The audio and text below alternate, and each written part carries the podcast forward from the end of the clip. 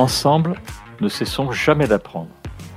Je suis Gérard Pécou, président de Calimedia, agence digitale de solutions e-learning. Je vous accueille sur Never Stop Learning, un podcast qui vous fait rencontrer des acteurs de la formation entrepreneuriale et éducative d'aujourd'hui et de demain. Bonjour et bienvenue à tous nos auditeurs. Vous le savez, si vous suivez les épisodes de Never Stop Learning, il me tient à cœur de vous partager les ouvrages et même les pépites que je lis lorsqu'ils concernent la formation, les neurosciences et l'andragogie. Aujourd'hui, nous allons parler de Nudge et autres coups de pouce pour mieux apprendre aux éditions Pearson, qui est l'un des meilleurs livres que j'ai pu lire sur la formation au cours de ces douze derniers mois. Comme d'habitude, je mettrai le lien du livre dans la zone commentaire. Outre la proposition d'action applicable pour améliorer le parcours de formation, on y retrouve une analyse éclairée des processus d'apprentissage, du comportement humain et du monde de la formation en règle générale. Son auteur, Étienne Bressou, nous fait l'immense plaisir de venir nous en parler aujourd'hui dans ce nouvel épisode.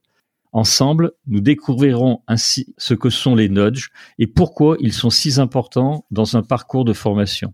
Étienne Bressou est directeur général adjoint de BVA Nudge Consulting et cofondateur et vice-président de Nudge France. Avant de saluer Étienne, j'aimerais vous féliciter, vous, chers auditeurs et auditrices, vous qui écoutez ces podcasts jusqu'au bout, vous êtes merveilleux et merveilleuses et votre intérêt fait grandir la formation professionnelle. Bonjour Étienne. Bonjour. Alors, est-ce que ma dernière phrase, Étienne, c'est un nudge?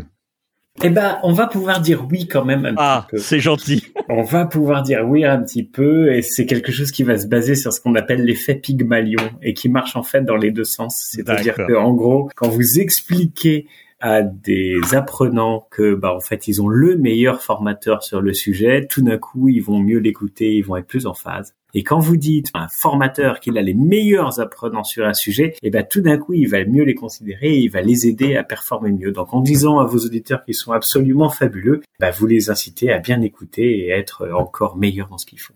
Merci donc euh, Étienne pour ce clin d'œil euh, sur l'effet Pygmalion et les, et les nudges. On va y revenir et on va aller beaucoup plus loin, bien sûr, dans ce podcast.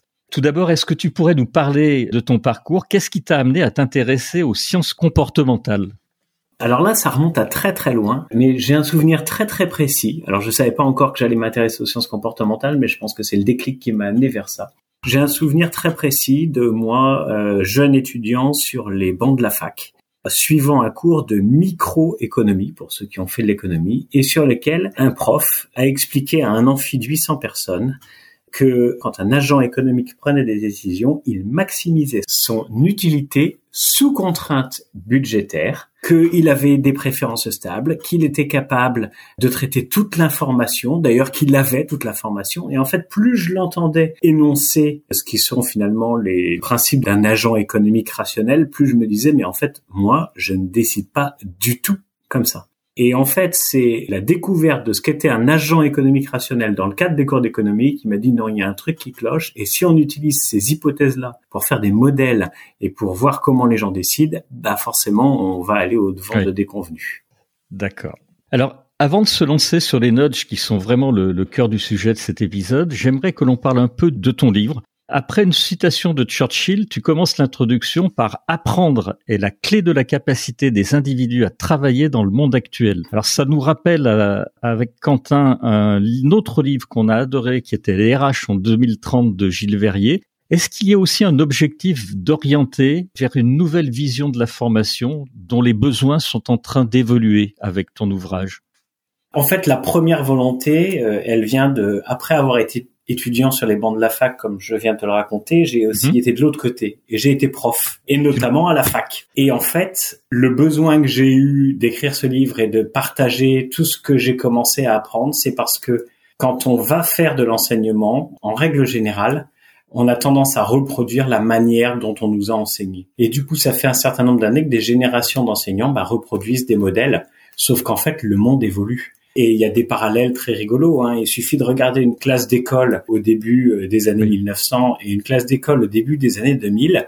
bah ça se ressemble pas mal. Elle, n'a pas bougé quasiment. Ouais. ouais. Alors que regarde une voiture au début des années 1900, regarde une voiture au début des années 2000, ça n'a plus rien à voir. C'est vrai. donc en fait, la réalité c'est que le monde autour de nous il évolue. Donc à la fois, bah, ça peut permettre de faire évoluer les techniques de formation et les logiques de formation. Et puis, bah, en même temps, c'est une obligation pour les individus que de se former tout au long de leur vie. Et donc, en fait, le modèle j'apprends à l'école et j'applique un métier toute ma vie, il peut plus fonctionner. Et donc, on va avoir besoin de rentrer dans des logiques de formation euh, en continu de manière systématique si on veut pouvoir euh, conserver des métiers. Donc, le livre naît vraiment de cette volonté de, en fait, remettre l'apprenant et l'être humain, j'ai envie de dire, bah, au cœur de la logique de formation, que ce soit dans la logique de les aider à apprendre en continu tout au long de leur vie ou que ce soit leur donner le meilleur de ce que la formation peut donner au vu des évolutions du monde actuel.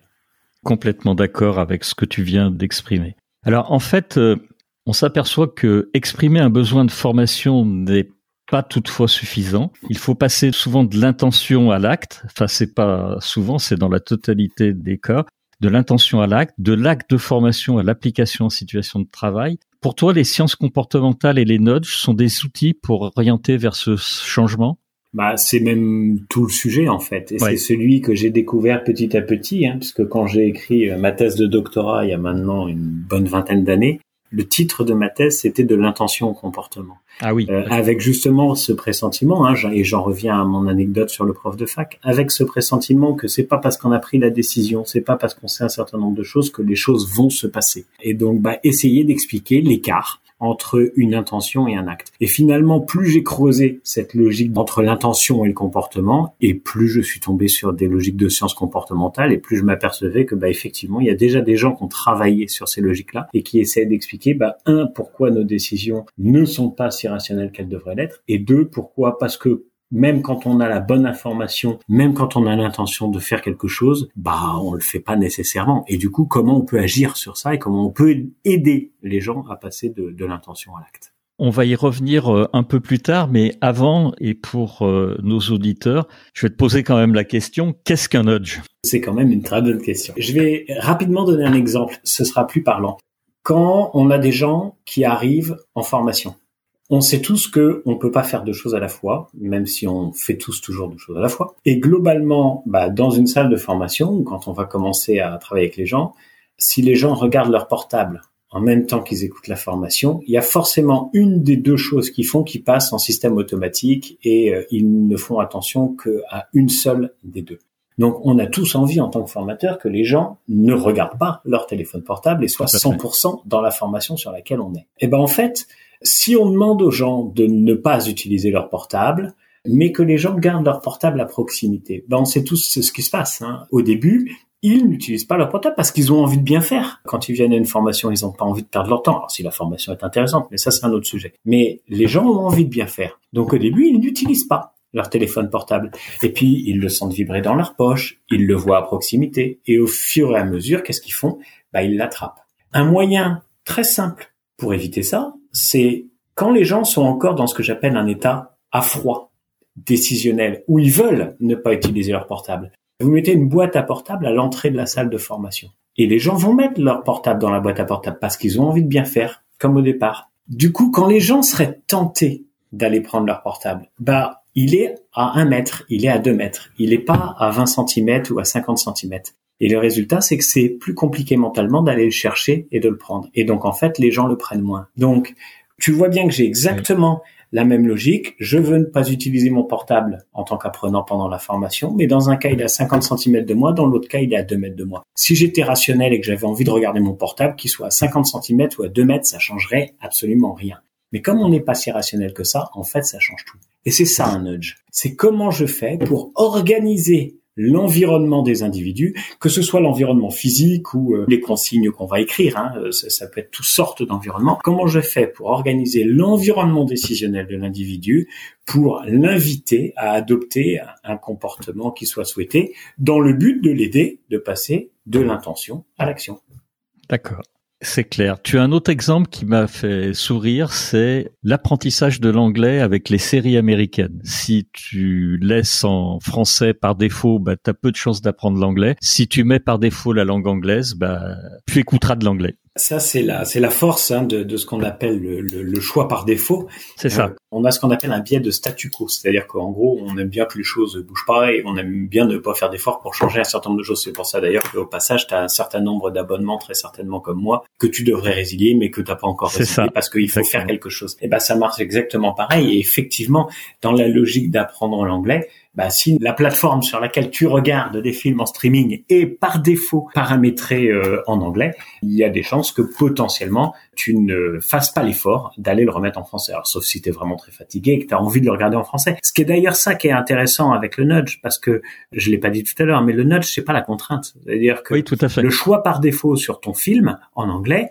il est là pour t'aider à regarder le film en anglais. Mais si t'as pas envie de le regarder en anglais parce qu'aujourd'hui tu as eu particulièrement une journée difficile et que tu as envie de te reposer un peu, bah, tu peux tout à fait changer le choix par défaut. On ne t'enlève pas une option, on te laisse toutes les options de choix. C'est juste la manière dont elle est présentée au départ qui va potentiellement, et souvent d'ailleurs, changer ton comportement.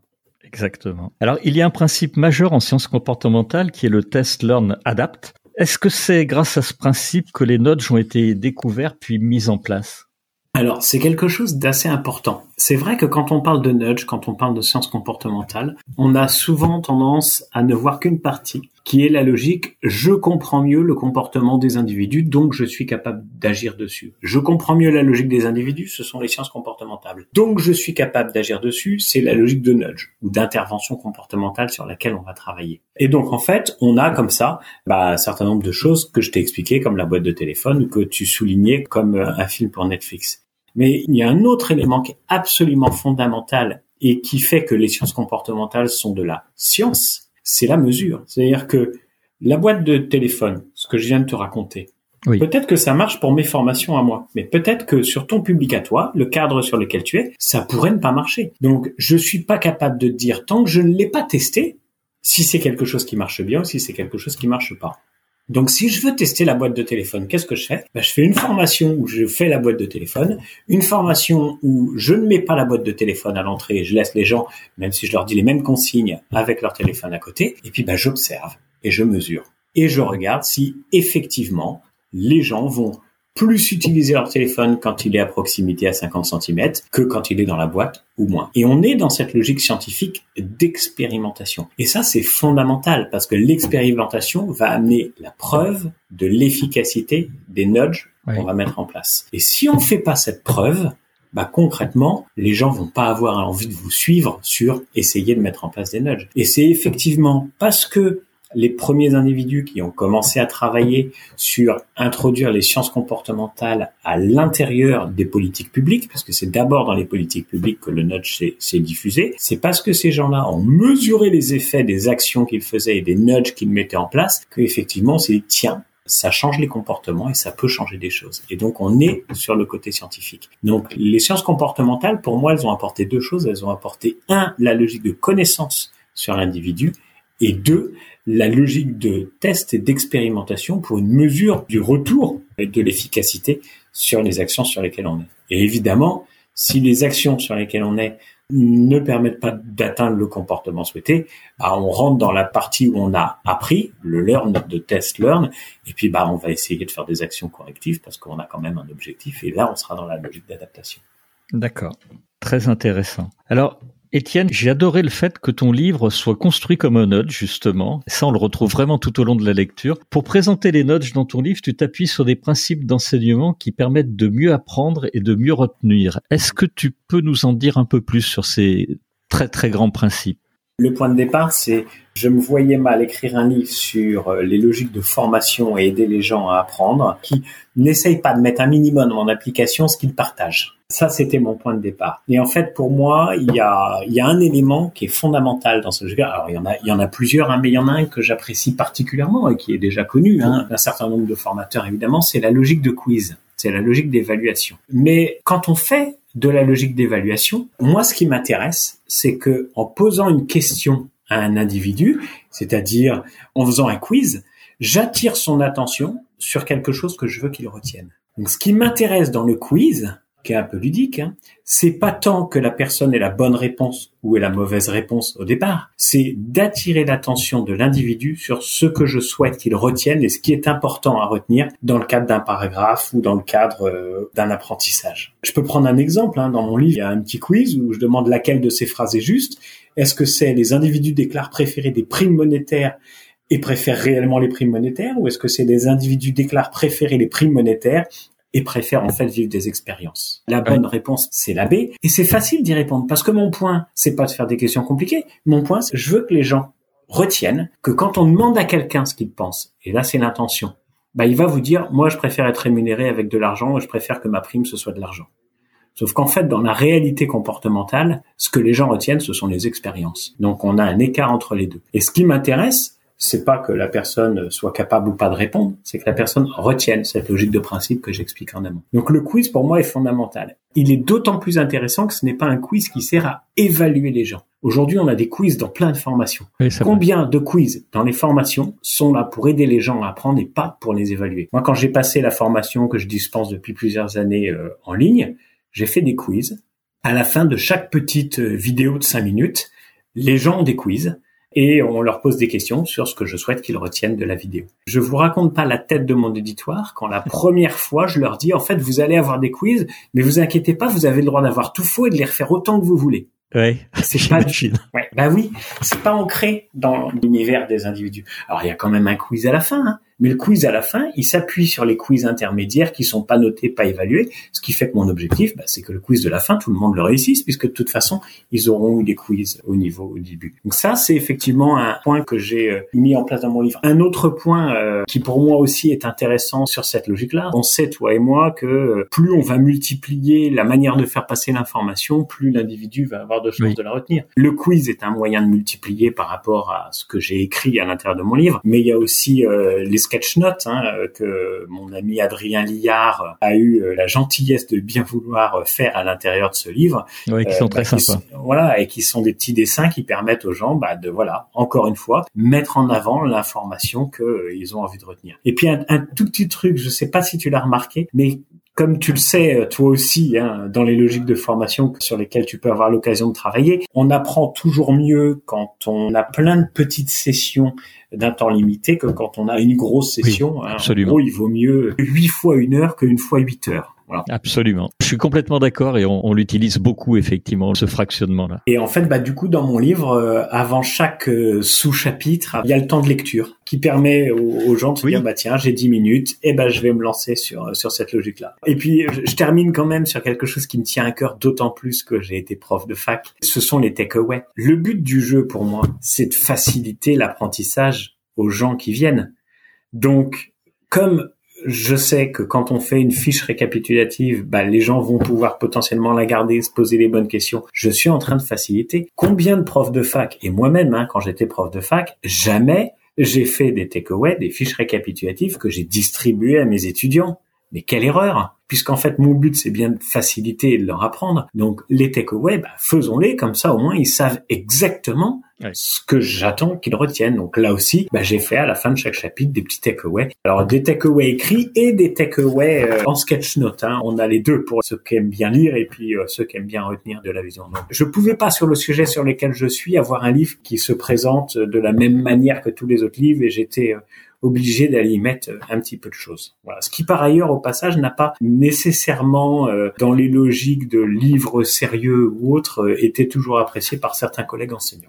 Ah oui. C'est un autre sujet. Oui. Ouais, ça c'est un autre sujet. Alors pour le coup, moi j'ai, je fais partie des gens qui ont vraiment vraiment apprécié et j'ai trouvé que ton livre était vraiment en concordance absolue avec ce que tu disais et je trouve que c'est vraiment super quoi. Bah, c'était l'objectif, mais du coup, j'ai envie de dire la première impression qu'il donne n'est pas une impression de livre renseigné par la science. Alors que si tu vas regarder la euh, bibliographie, il y a un certain nombre de ouais. comme j'ai été enseignant cherchant moi-même, c'est ça. me défaire de cette manière de faire. Moi, j'ai besoin d'avoir une bibliographie et de documenter les choses. La première impression qu'il donne et la première impression est quand même fondamentale est que ça n'est pas un livre académique. Et en fait, j'ai envie de dire tant mieux. Je voulais te reparler des applications de Notch parce qu'elles vont même plus loin que ça. Tu le décris dans ton livre. J'ai cru comprendre qu'il y avait notamment un lien fort avec les émotions et la motivation des apprenants. Tu peux nous en dire un peu plus ou nous l'expliquer?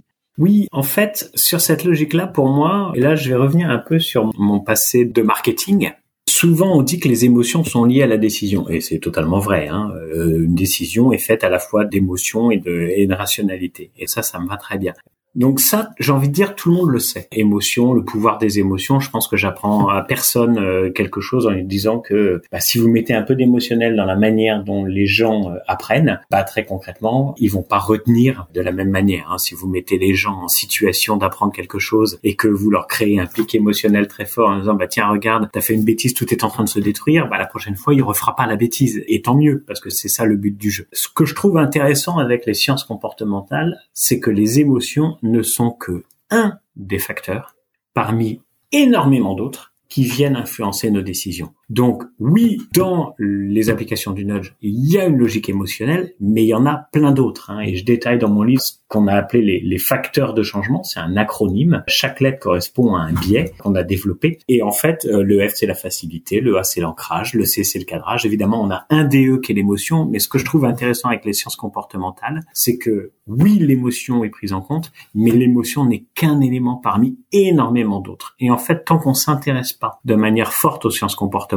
on a quelques intuitions, on en a quelques éléments, et on les utilise très bien d'ailleurs, hein, de manière parfaitement intuitive. Il y a déjà des tas de choses que les formateurs font qui sont finalement basées sur ces facteurs de changement et tous les formateurs font du nudge sans le savoir comme M. Jourdain fait de la prose sans le savoir. Je suis très à l'aise avec cette logique-là. Le tout, c'est de venir y mettre un peu de science et de se dire, ah bah tiens, en fait, il y a plein de choses que je sais pas. Hein. Tu connais la, courbe de Dunning-Kruger. Hein. Oui, euh, oui, bah, oui, Au début, on a l'impression de tout savoir, et puis plus on creuse, plus on se dit ah mais en fait, il y a plein de choses que je sais pas. moi, ce qui m'intéresse, bah, c'est d'aider les gens à aller vers les choses qu'ils savent pas. Alors, les émotions, en général, tu le sais et tu le sais bien. Donc, c'est pas nécessairement la chose sur laquelle je vais aller travailler le plus parce que c'est souvent déjà pas mal inclus. Mais par contre, les autres facteurs de changement et les autres biais cognitifs dont l'être humain peut être associé et qui sont moins évidents, bah, il y a effectivement du travail faisable. Tout à fait. Pour Dunning-Kruger, tu donnes quelque chose qui est tout bête, c'est de faire des tests en amont, je crois, pour montrer en fait aux gens finalement leur réel niveau de connaissance. Et c'est vrai que ben, plus tu penses savoir quelque chose ou, tu as l'impression d'être omniscient sur un sujet, avec un quiz qui te rappelle réellement où tu en es, ben, on estompe un peu l'effet de Dunning-Kruger parce qu'on rentre dans une logique où on apprend qu'on sait très peu de choses et qu'il faut avoir beaucoup d'humilité par rapport à ça. Tout à fait. Et ça, c'est quelque chose que un des auteurs que j'aime beaucoup en, sciences comportementales, qui s'appelle Dan Ariely, qui est un chercheur américain de la Duke University et qui est absolument extraordinaire. Une personnalité académique doublée d'un véritable storyteller, ce qui est quand même assez euh, assez rare. Donc c'est quelqu'un de, de, fabuleux qui dit plein de choses intéressantes et qui en plus les dit super bien et qui dit que le nudge, bah, c'est de rendre visible l'invisible. Et en fait, quand tu fais des quiz de ce type-là, c'est exactement cette logique-là. Je rends visible ça. le fait qu'il y a plein de choses que tu ne connais pas. Voilà, donc je rends visible l'invisible. Donc c'est un nudge qui permet effectivement de repositionner les gens et, et, de changer un peu leur logique de perception, donc les décisions qui vont potentiellement en découler. Tout à fait. Et je crois que tu en parles dans ton livre. Il me semble que tu le cites en tous les cas. On avait fait un épisode sur Dunning-Kruger avec Albert Moukaïber et, et je hmm. crois que alors t'en parles pas pour pour Dunning-Kruger, euh, je, je, sais plus, mais en tous les cas tu le tu tu en parles et on en avait beaucoup parlé avec Albert de de, de ça dans un épisode du podcast. Oui, oui, tout à fait. Bah, on a eu l'occasion d'échanger avec Albert et puis son livre qui s'appelle Votre cerveau vous joue des tours. Euh, C'est exactement. Euh, est intéressant et permet de découvrir euh, énormément de choses aussi sur sur l'ensemble de ces sujets. Alors c'est plus dans le fonctionnement que dans l'application à la formation ou à un autre sujet, mais ça ça n'enlève pas évidemment d'intérêt. Je reviens quand même sur ta logique d'émotion, hein, pardon, en deux secondes, mais pour moi il y a un autre point qui est assez fondamental et qui fait que je me suis intéressé à toutes ces choses-là. C'est je trouve que les formations continues qui sont dispensées en dehors du système scolaire donc en gros pour des adultes hein, essentiellement. En fait, il y a une vraie séparation dans la pédagogie entre la formation initiale et la formation continue. Et je trouve ça vraiment dommage parce qu'en fait, la formation continue fait énormément de choses superbes et la formation initiale euh, potentiellement un peu moins. Alors les deux sont toujours améliorables, hein. il n'y a pas de question de ce côté-là. Puis comme l'environnement évolue, les techniques évoluent, les capacités qu'on peut avoir à faire des choses évoluent avec. Mais je trouve que dans la logique émotionnelle, dans les logiques de formation continue, il y a plein de choses et potentiellement beaucoup plus que dans les logiques de formation initiale.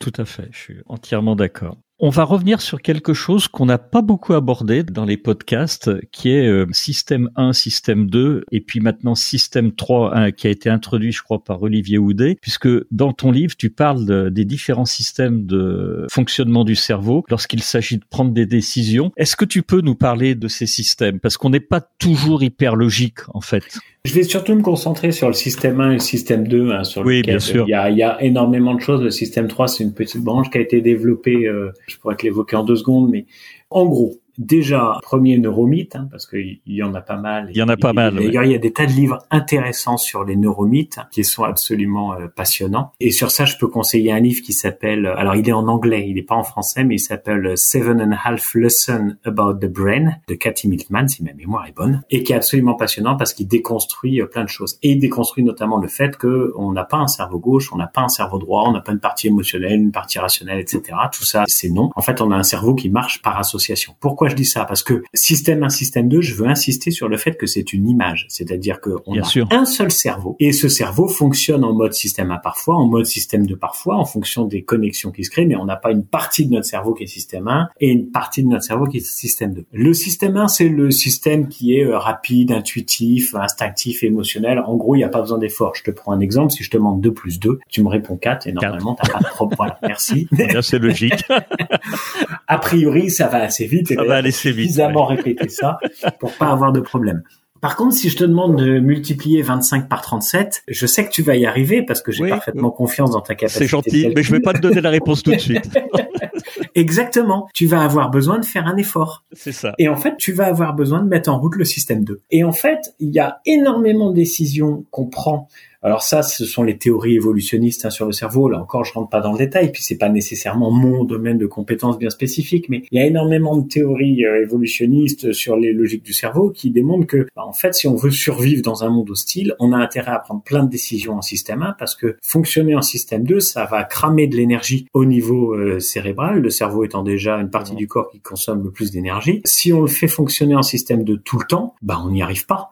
Et on peut pas. Donc on a besoin d'avoir des automatismes. hein. Quand tu traverses la rue, tu te poses pas 20 000 questions. Tu traverses la rue en système 1. D'ailleurs, parfois tu as des frayeurs et un coup de klaxon qui euh, te réveille ton système 1 et te fait passer en système 2 pour t'expliquer que tu devrais peut-être pas traverser à ce moment-là. C'est ça. Mais, mais c'est génial parce qu'en fait, nos décisions basculent systématiquement d'une logique de système 1 à une logique euh, de système 2. Et c'est pour ça que les logiques comme le choix par défaut sont fortes. C'est-à-dire que système 1, je m'installe devant ma télé pour regarder un film. S'il est en anglais, bah, système 1, euh, rapide, instinctif, je fais sans effort, je regarde le film en anglais. Et puis bah, système 2, non, j'ai envie de changer, de faire autre chose, etc. Ou de le regarder en espagnol ou en allemand parce que je suis en train d'apprendre une autre troisième langue. Et ben je vais effectivement euh, faire l'effort de prendre ma télécommande et d'aller dans les paramètres pour aller changer changer l'ensemble des paramètres. Donc, quand on prend des décisions, on passe notre temps à basculer entre ce système 1 et ce système 2. Et moi, il y a quelque chose que j'aime beaucoup dans la logique de Nudge, hein, c'est justement comment on crée des points de décision.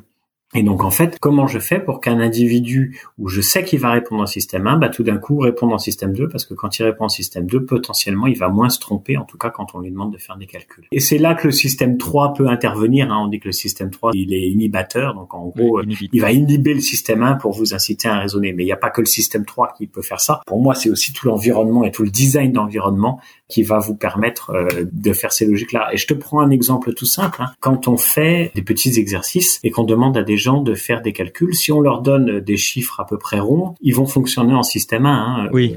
Un petit exercice pour tes auditeurs. Alors, il va falloir qu'ils prennent le temps, qu'ils le notent ou qu'ils aillent rechercher l'exercice, parce que c'est difficile de le faire comme ça en podcast. Mais si je te dis que une batte de baseball et une balle de baseball coûtent ensemble 1,10€ et que la batte coûte un euro de plus que la balle, tu vois que tout de suite, tu as envie de me répondre 10 centimes C'est ça, et c'est pour pas le ça. coût de la balle quand je te le demande. Euh, parce que euh, un euro, un euro dix, il y a une- un écart entre les deux, ton système 1, il te dit 10 centimes. Mais tu ça. sens bien qu'il faudrait pas répondre ça. Et t'as raison, il faut pas répondre ça. En fait, la balle, elle coûte 5 centimes. Si la batte coûte un euro de plus, ça fait que la batte, elle coûte 1 euro et 5 centimes. Donc 1 euro et 5 centimes plus 5 centimes, ça fait bien 1 euro 10. Mais tu vois bien que la manière dont l'exercice est posé est très simple. Fait que les individus vont pas réfléchir et vont, en grande majorité, hein, aller vers la réponse facile. Sauf ceux qui se disent, moi j'ai envie de réfléchir. Il y a ceux qui se disent, moi je sais que c'est pas 10 centimes, mais j'ai pas envie de réfléchir, ça m'intéresse pas, je préfère garder mon énergie pour autre chose. Et c'est tout à fait louable. En fait, si cet exercice-là, et ça a été testé, hein, tu le fais non plus avec une batte de baseball et une balle, tu le fais avec une banane et un bagel. Et que tu dis que la banane coûte 42 centimes et que le bagel coûte 34 centimes et qu'il y en a un qui coûte, tu vois l'idée? Je suis plus dans des chiffres ronds, mais je suis dans des chiffres où automatiquement, il va falloir que tu te calmes. T'as pas de réponse intuitive. Donc, si tu veux répondre, il va falloir que tu te poses et que tu commences à faire les calculs. Donc, tu vois qu'on a la capacité par le nudge à faire en sorte que bah, les individus finalement euh, stoppent leur système 1 parfois et basculent en système 2. Alors attention, j'ajoute une chose, il faut pas toujours stopper le système 1. Le système 1 est capable de te faire prendre de très bonnes décisions très rapidement. Donc il faut stopper le système 1 quand on estime que le système 1 est une source d'erreur, ce qui n'est pas du tout toujours le cas. Oui, c'est clair. Merci euh, pour ces explications sur système 1, système 2 qui sont euh, on ne peut plus claires. On va terminer ce podcast euh, qui va être super frustrant parce que ton livre est beaucoup plus riche. On l'a à peine effleuré là, donc encore une fois, je remettrai le lien pour que nos auditeurs puissent le lire. Mais il y a une question qu'on doit la plupart du temps te poser, c'est la question de l'éthique des nudges. Tu as un peu répondu tout à l'heure parce que finalement le nudge il incite, mais il n'oblige pas. Donc c'est pas de la manipulation. On a d'autres choix. Confère Netflix. Je suis fatigué, je peux refaire le choix, si j'ai une journée, comme tu le disais tout à l'heure, euh, assez éprouvante, de repasser en français plutôt que d'écouter ma série en anglais. C'est bien ça, il n'y a pas de problème d'éthique.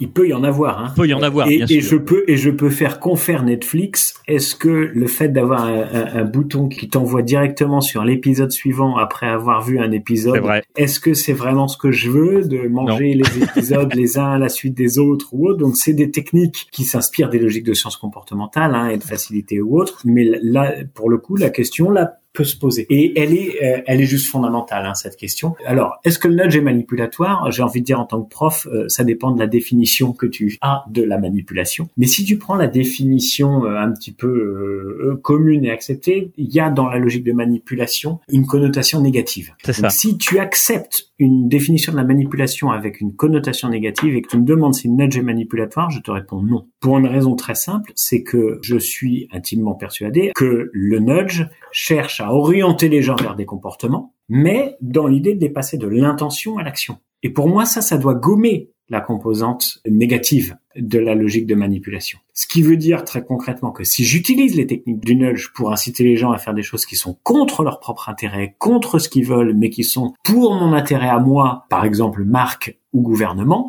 mais contre la société, ben en fait, je suis en train de faire ce qu'on appelle du dark nudge. Donc, on peut utiliser les sciences comportementales pour le bien et pour le mal, comme tu peux utiliser l'énergie nucléaire pour le bien et pour le mal. Donc, c'est possible, mais la question est fondamentale. Le nudge, par définition, se veut dans une logique éthique. Et pour moi, c'est bien le mot éthique qui m'intéresse au-delà du mot manipulation, parce que la manipulation, c'est un moyen, l'éthique, ça va vers l'objectif. C'est-à-dire, en gros, pourquoi je fais ça?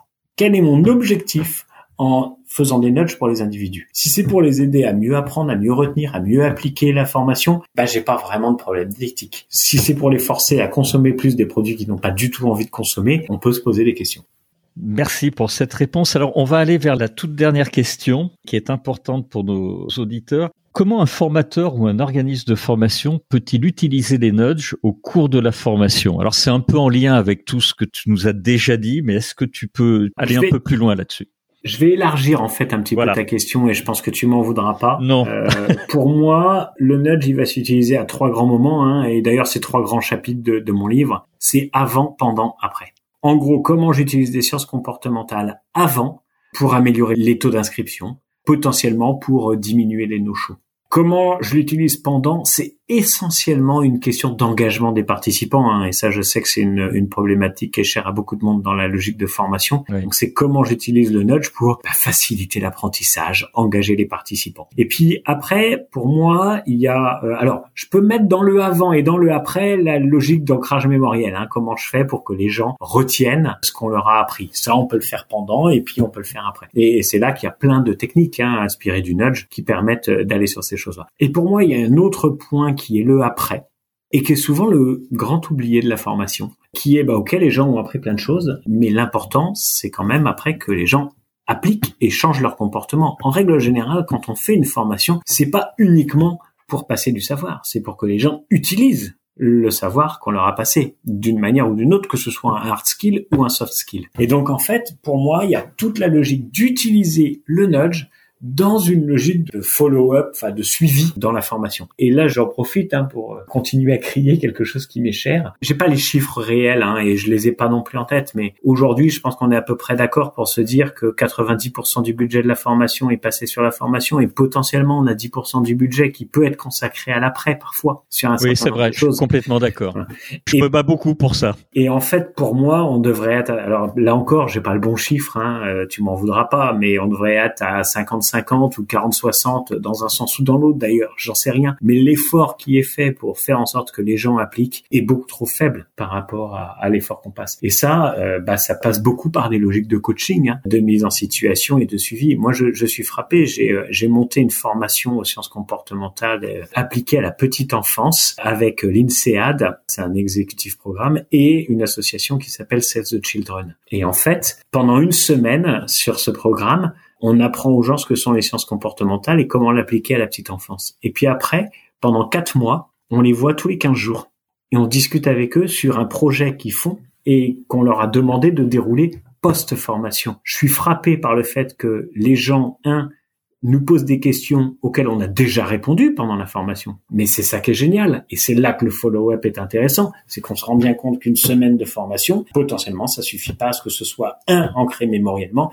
et deux, encore moins comportementalement. Et trois, bah, en faisant, puisqu'en fait, une fois qu'ils ont suivi la formation, ils retournent dans leur pays respectif et ils commencent à appliquer sur un projet tout ce qu'on leur a appris, ben, je peux vous dire que là, ils voient vraiment les difficultés, ils voient vraiment l'intérêt et ils comprennent effectivement tout l'intérêt d'aller utiliser les sciences comportementales et comment le faire. Mais on a une semaine de formation, quatre semaines de suivi. Et ça, pour moi, ça change tout dans l'efficacité de la formation et dans le feedback des apprenants aussi sur ce sujet par ailleurs. Alors, je ne peux être que d'accord. C'est un vrai cheval de bataille euh, chez moi, ce que tu viens de dire. Ça fait écho à plein de choses. Et heureusement pour nous, pour nous deux, je veux dire, il y a des très belles startups qui sont en train d'émerger et qui vont au travers de web applications. Ça, ça restera digital. Je sais qu'il y a, la réponse n'est pas que digitale dans ce que tu dis, mais il y a des choses qui commencent à apparaître qui sont très très bien faites et qui vont aider les apprenants dans des démarches pour aller plus loin dans l'application finalement et la mise en place concrètement dans la vraie vie de ce qu'ils ont appris de manière un peu théorique, au travers d'ailleurs qui peuvent être des cas concrets, des mises en situation ou, des quiz euh, pour faire de l'ancrage mémoriel. Donc ça, ça commence à bouger. Tu as complètement raison et en fait ça reboucle avec le début de la discussion. Qu'est-ce qui m'a envie de donner d'écrire ce livre? Bah le monde bouge, donc la formation doit bouger avec et tu vois on a des nouveaux outils, bah il faut les utiliser. Il faut les utiliser.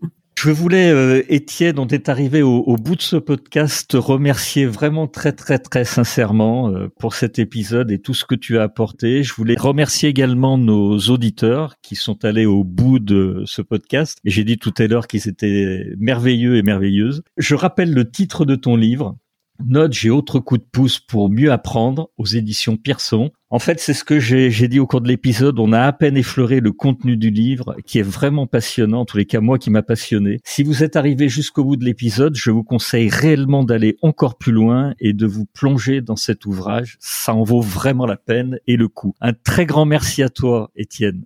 Bah, merci à toi pour ton invitation et tes commentaires très agréables à entendre sur mon livre. C'est gentil.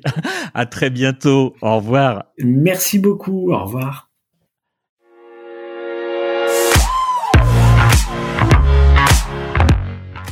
Vous êtes arrivé à la fin de cet épisode. Je vous remercie pour votre écoute attentive.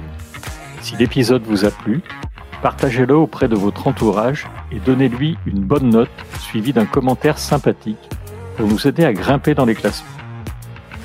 Je suis Gérard Pécou, président de Calimedia. Si vous cherchez une solution e-learning, rendez-vous sur calimedia.fr. Notre équipe vous accompagnera avec un très grand plaisir. Nous nous retrouverons dans le prochain épisode de Never Stop Learning pour qu'ensemble, nous ne cessions jamais d'apprendre.